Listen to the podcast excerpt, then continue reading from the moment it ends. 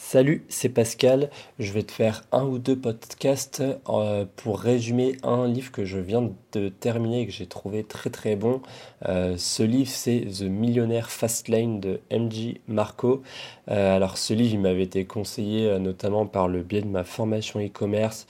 tu vois, souvent, il y a des livres sur la richesse. C'est un petit peu ce que.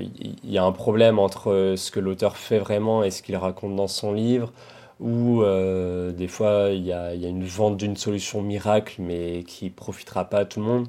Alors que ce livre là il est vraiment tu vois terre à terre ancré sur la réalité du terrain. Et voilà. En tout cas je l'ai trouvé vraiment très pertinent. Et euh, c'est pour ça que je vais t'en toucher quelques mots. Alors je vais balayer un petit peu tout le livre. Des fois, je vais, je vais te passer quelques passages euh, qui, qui m'ont bien marqué. Euh, Millionnaire Fastlane, en, alors c'est un livre qui est entièrement en anglais. Alors j'ai pris euh, quelques petites notes en anglais, mais euh, voilà, si, si, jamais tu veux le lire, encore une fois, faut que tu te mettes au bout d'un moment à lire des livres pratiques, non seulement en français et en anglais. c'est capital. Si tu peux pas lire euh, un livre en anglais et que tu veux devenir entrepreneur ou que tu veux avoir des résultats supérieurs à la moyenne, tu peux pas juste faire l'impasse sur l'anglais, encore moins si tu es jeune. Donc euh, voilà, vraiment, c'est capital. En plus, c'est un livre qui, qui, se lit bien. Il y a, il y a, a peut-être, euh, moi, une dizaine de mots. je voulais juste regarder la définition sans que ça m'empêche de comprendre. vraiment, ça se lit tout seul, il n'y a aucun problème.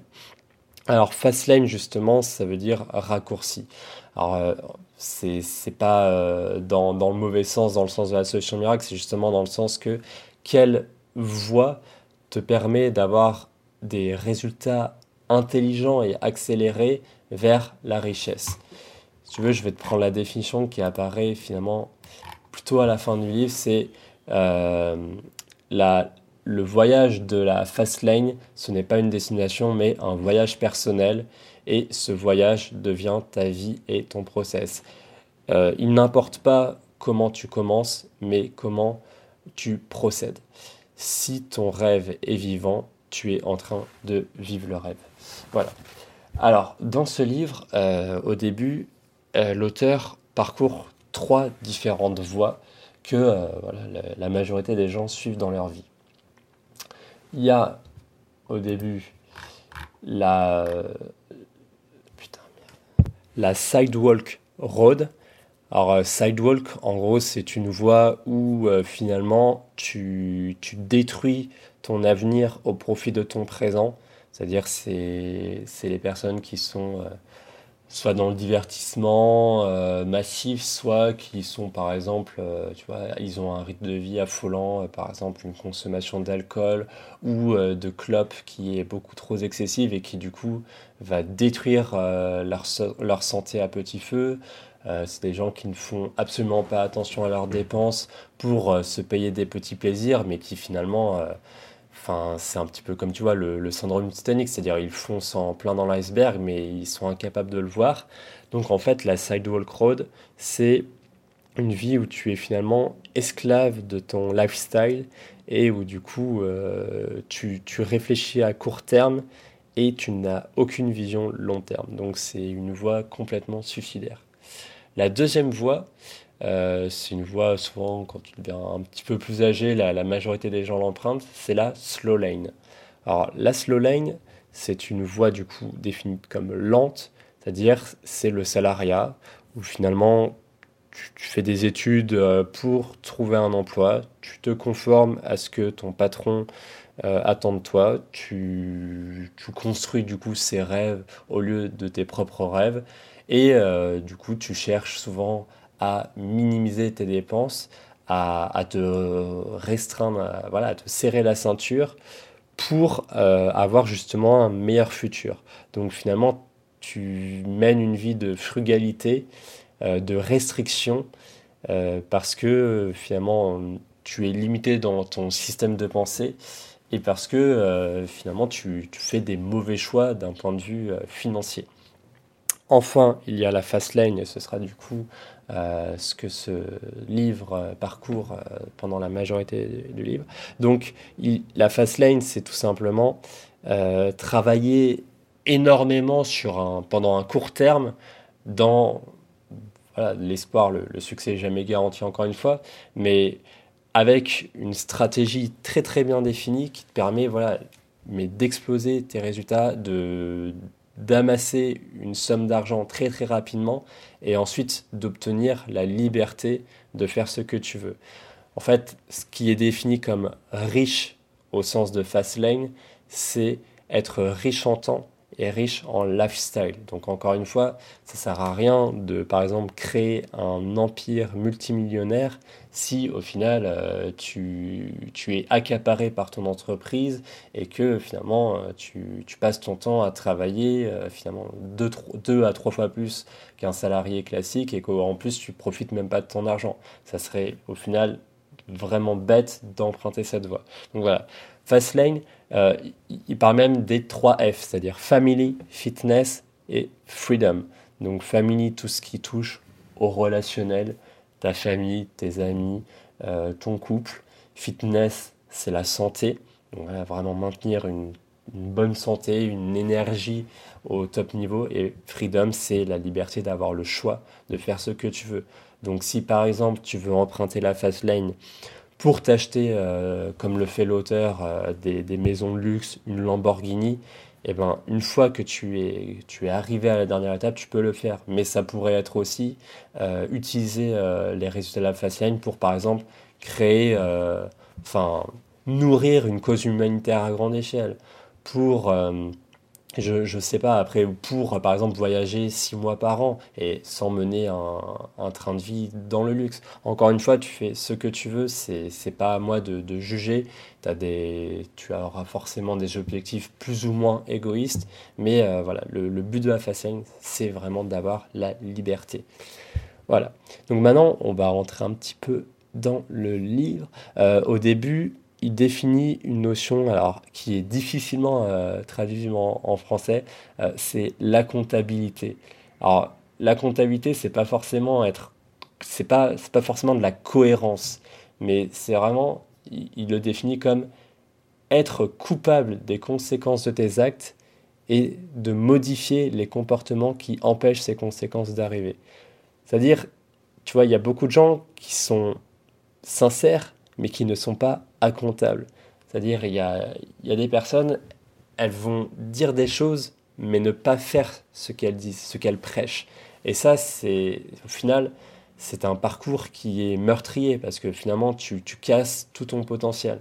Donc vraiment, la comptabilité, c'est de, à un moment, faire une analyse de où tu en es, de dire, OK, mes choix précédents m'ont amené ici, et donc je vais modifier adéquatement les comportements qui vont me permettre non seulement de ne plus reproduire les schémas passés, mais en plus de créer des meilleurs schémas pour l'avenir. Alors, sinon, pour parler donc de cette slow lane.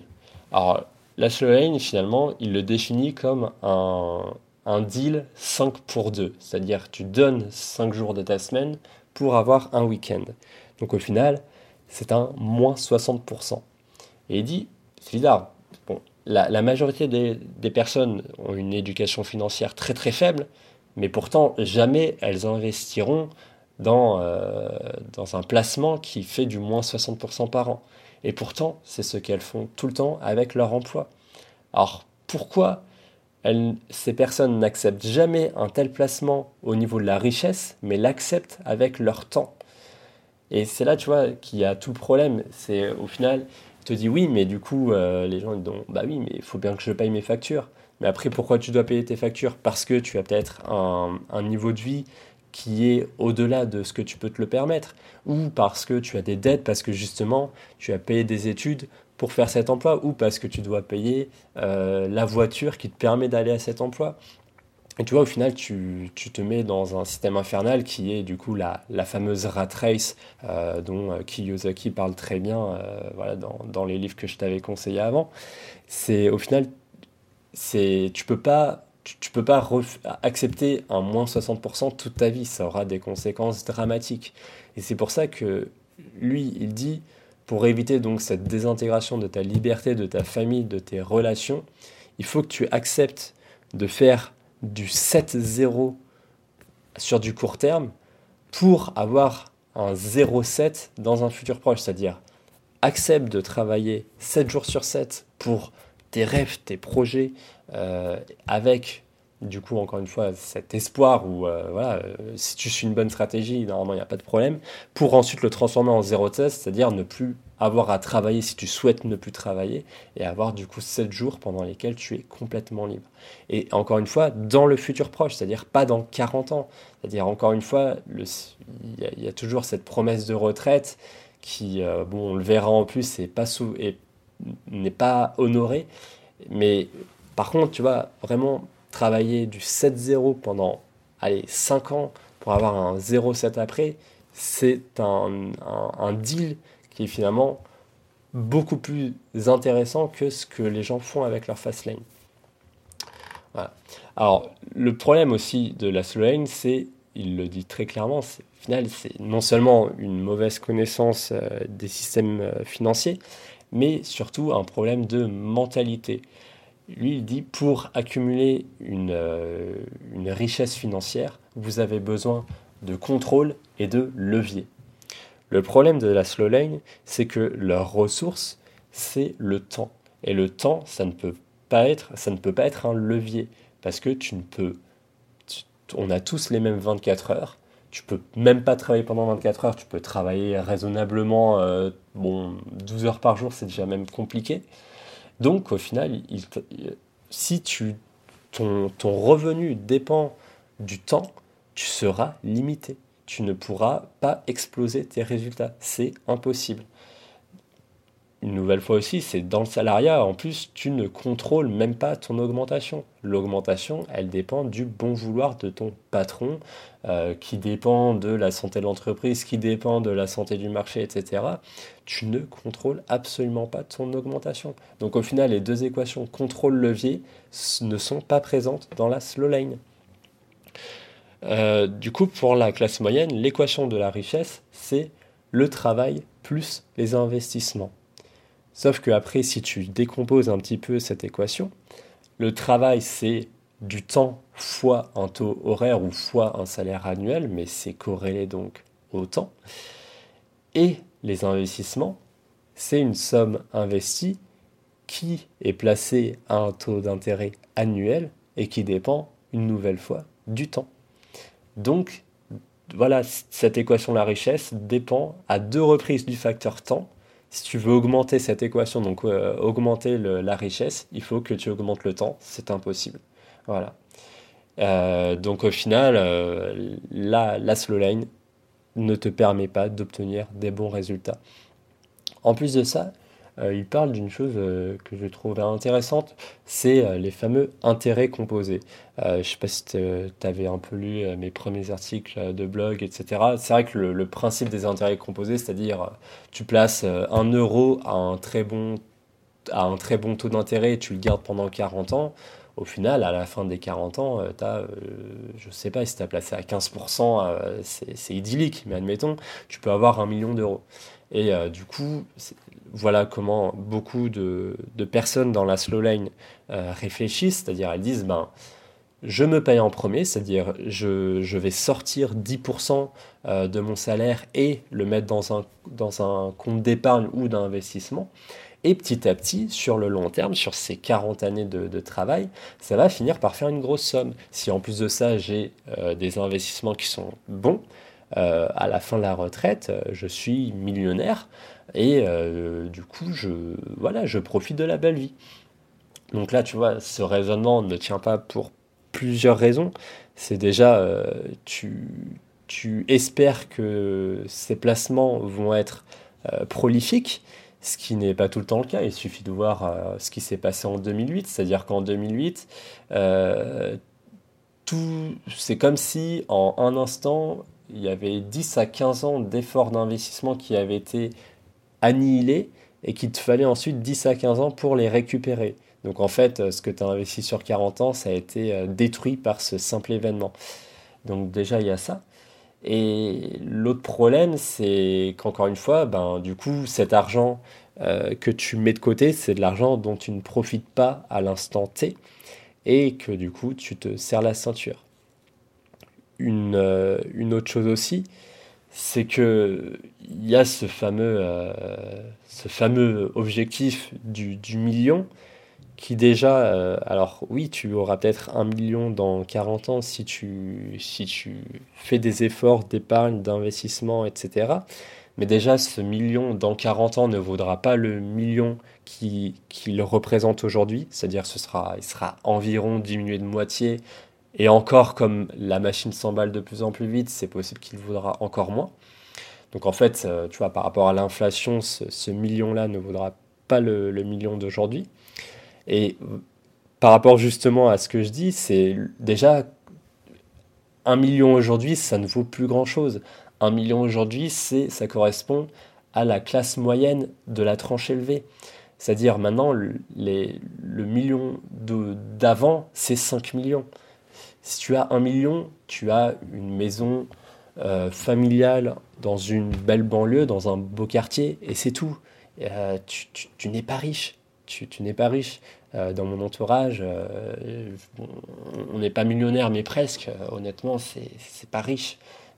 tu, restes, ça reste des gens qui avaient un bon poste. voilà, le couple avait des, des, postes à responsabilité, ingénieur, cadre, directrice ressources humaines, mais ça ne va pas plus loin. C'est pas avec ça, du coup, que tu vas changer de vie. Voilà. Euh, du coup, voilà, c'est un petit peu tout pour la slowline. Donc, au moins, ce que le slowline euh, fait correctement par rapport au sidewalker, c'est-à-dire que euh, au moins, voilà, il a, compris avait quand même un intérêt, que, que l'argent avait un intérêt immense et qu'il fallait faire un effort d'épargne.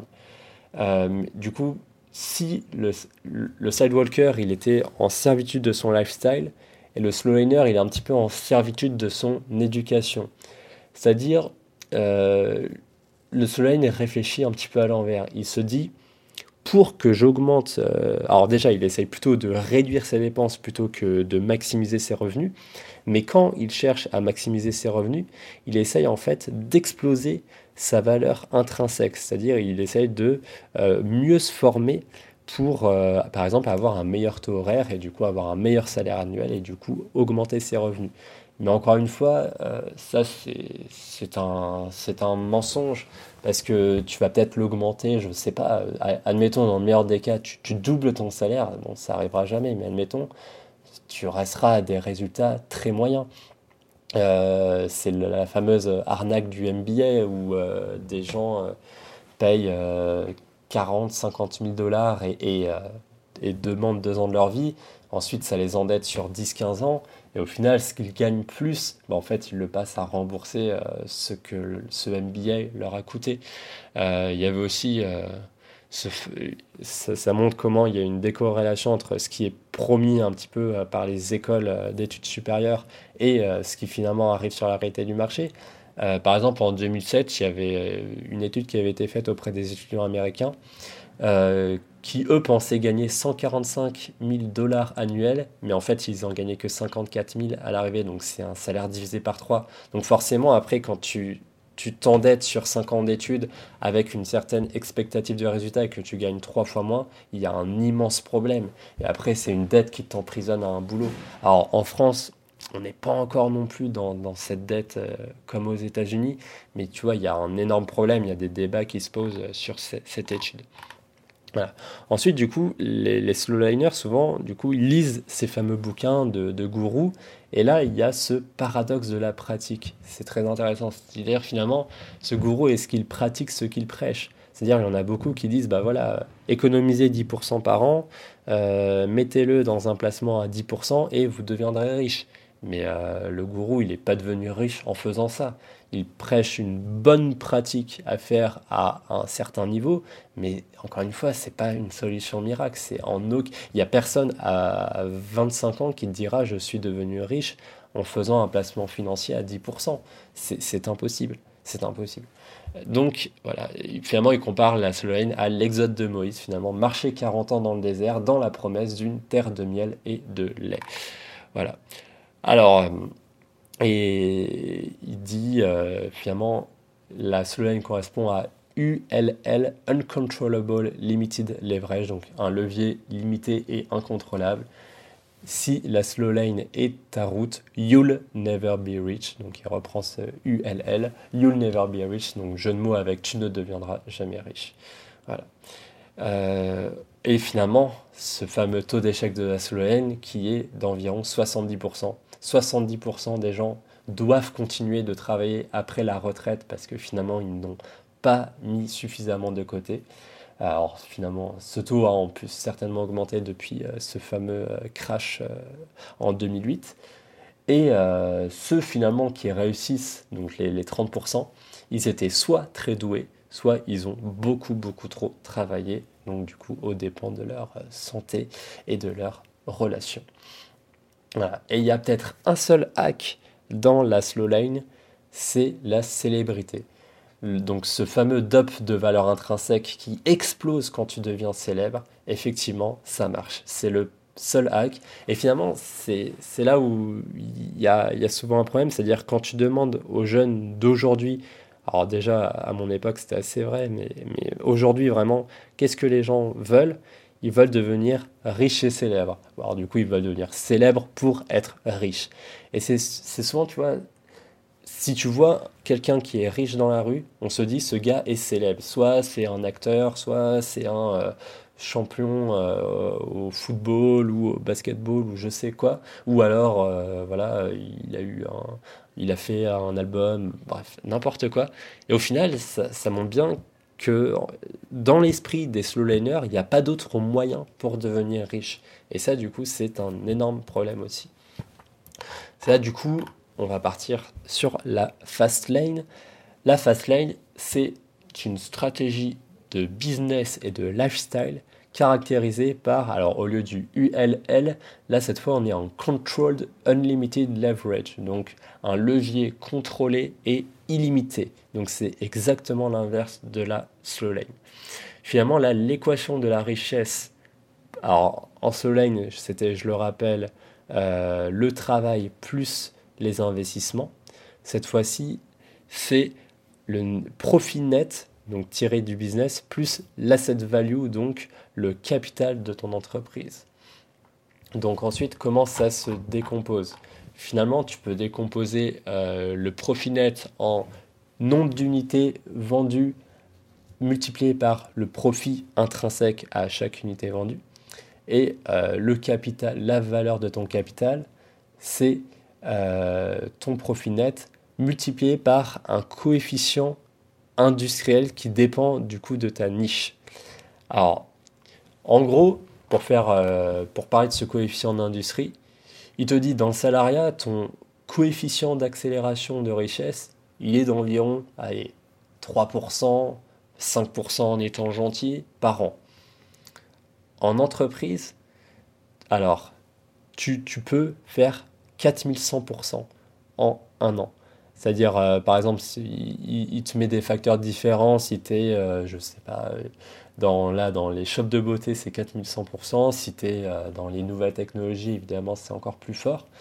Mais en fait, tu as, un indice, tu vois, c'est pas un petit pourcentage, c'est un fois 4,1. Et ça, ça peut augmenter chaque année. Et par rapport à ça, du coup, c'est si finalement, tu vois, au lieu de demander une augmentation à ton patron euh, et d'augmenter ton revenu de 5%, toi, si tu as un business et que tu arrives à doubler ne serait-ce qu'une seule des données, par exemple, je sais pas, trafic, conversion, euh, satisfaction client, ça va doubler une seule de tes données, tu doubles la valeur intrinsèque de ton business. Et en plus de ça, donc non seulement par rapport à ce fameux facteur industriel, non seulement tu doubles ton revenu, mais en plus, du coup, tu doubles la valeur de ton, de ton entreprise. Donc, tu, tu la, tu, et du coup, si ton entreprise à terme, tu la vends, et eh ben, tu vois, du coup, tu auras doublé cette valeur d'entreprise. Donc, c'est vraiment très intéressant.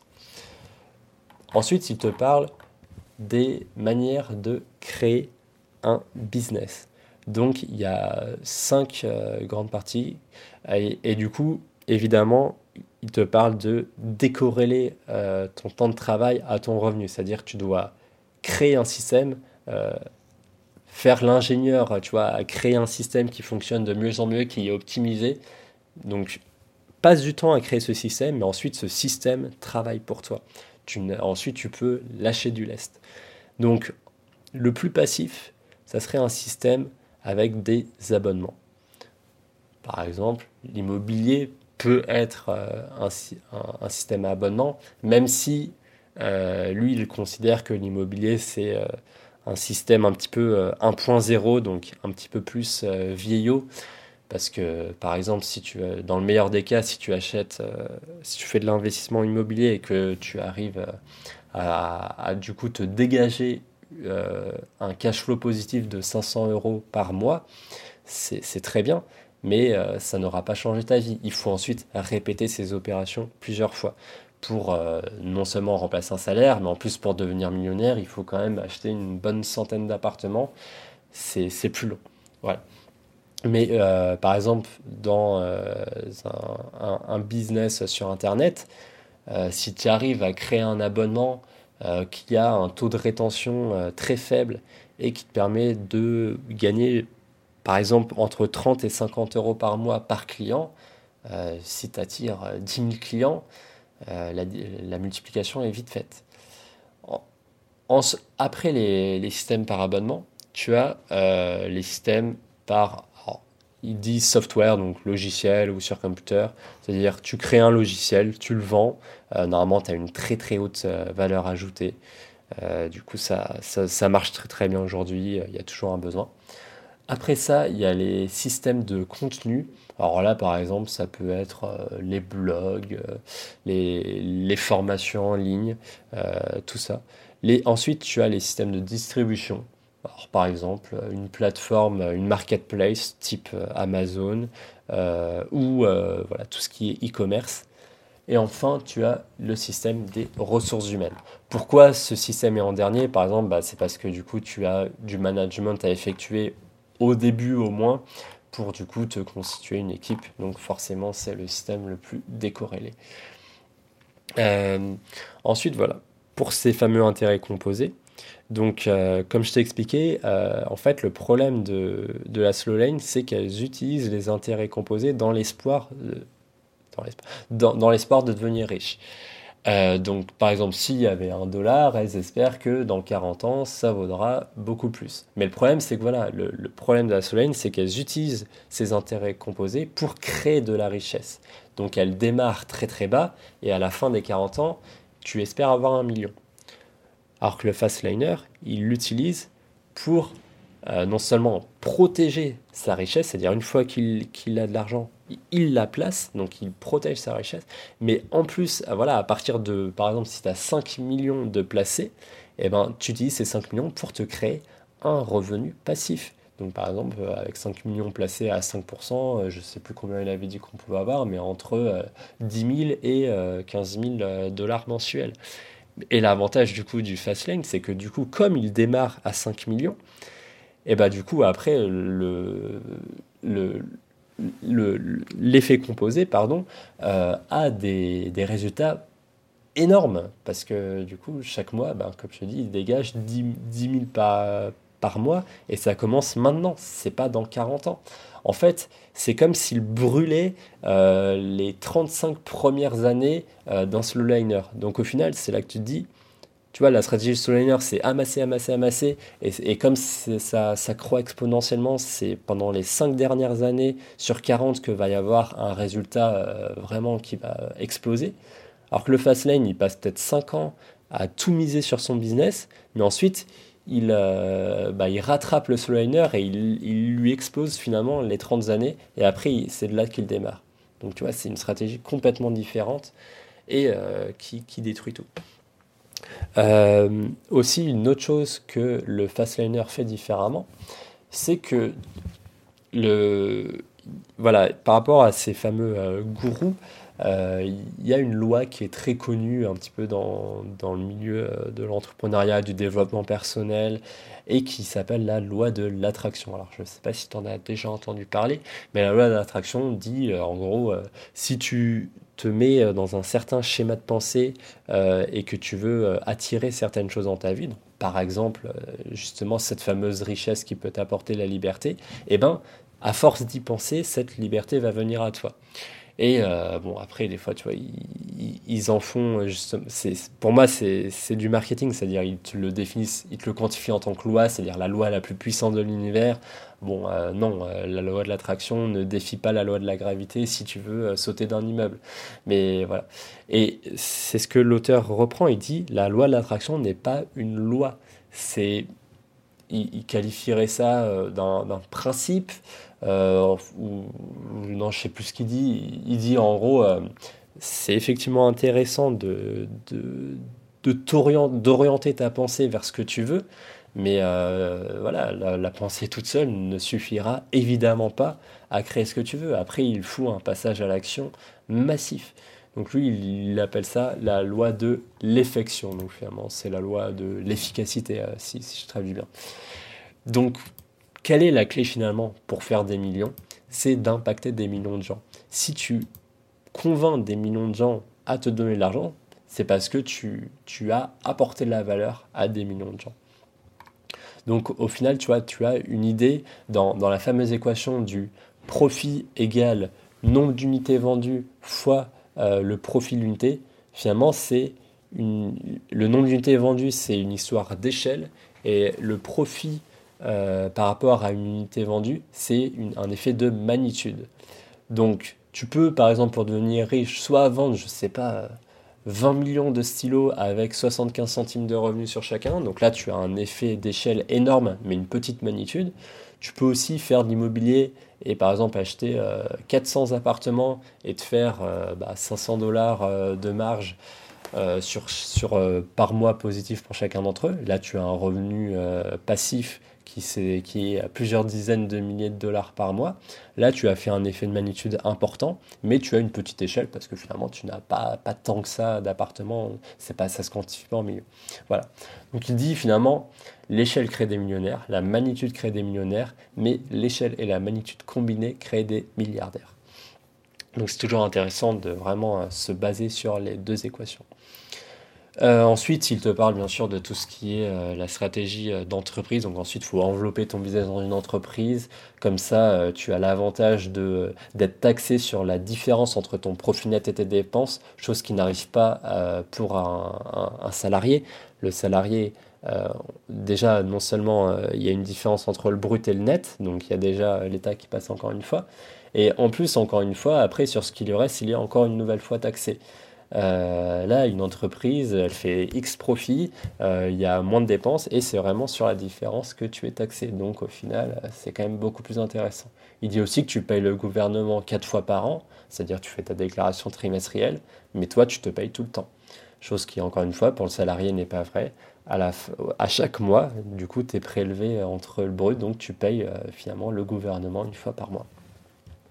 Après, il t'aborde des, conseils d'entreprise euh, bon, qui sont euh, pas forcément pertinents euh, pour le marché français, mais après, les, questions à se poser sont pertinentes, c'est-à-dire, est-ce que tu as une stratégie de mettre cette entreprise sur le marché public, sur le marché de la bourse Quelle est ta stratégie de croissance Quel est ton, ta pire, le, pire scénario qui puisse arriver et du coup, quelle exposition ça impliquera pour toi euh, est-ce que tu as prévu euh, d'accumuler du, du, du, capital maintenant ou plutôt dans le futur? Est-ce que tu as prévu d'embaucher des salariés ou d'être plutôt en solopreneur? Est-ce que tu as prévu de prendre des partenaires? Est-ce que tu as prévu d'engranger des profits rapidement ou ou dans le futur Voilà, c'est des questions qui méritent d'être posées.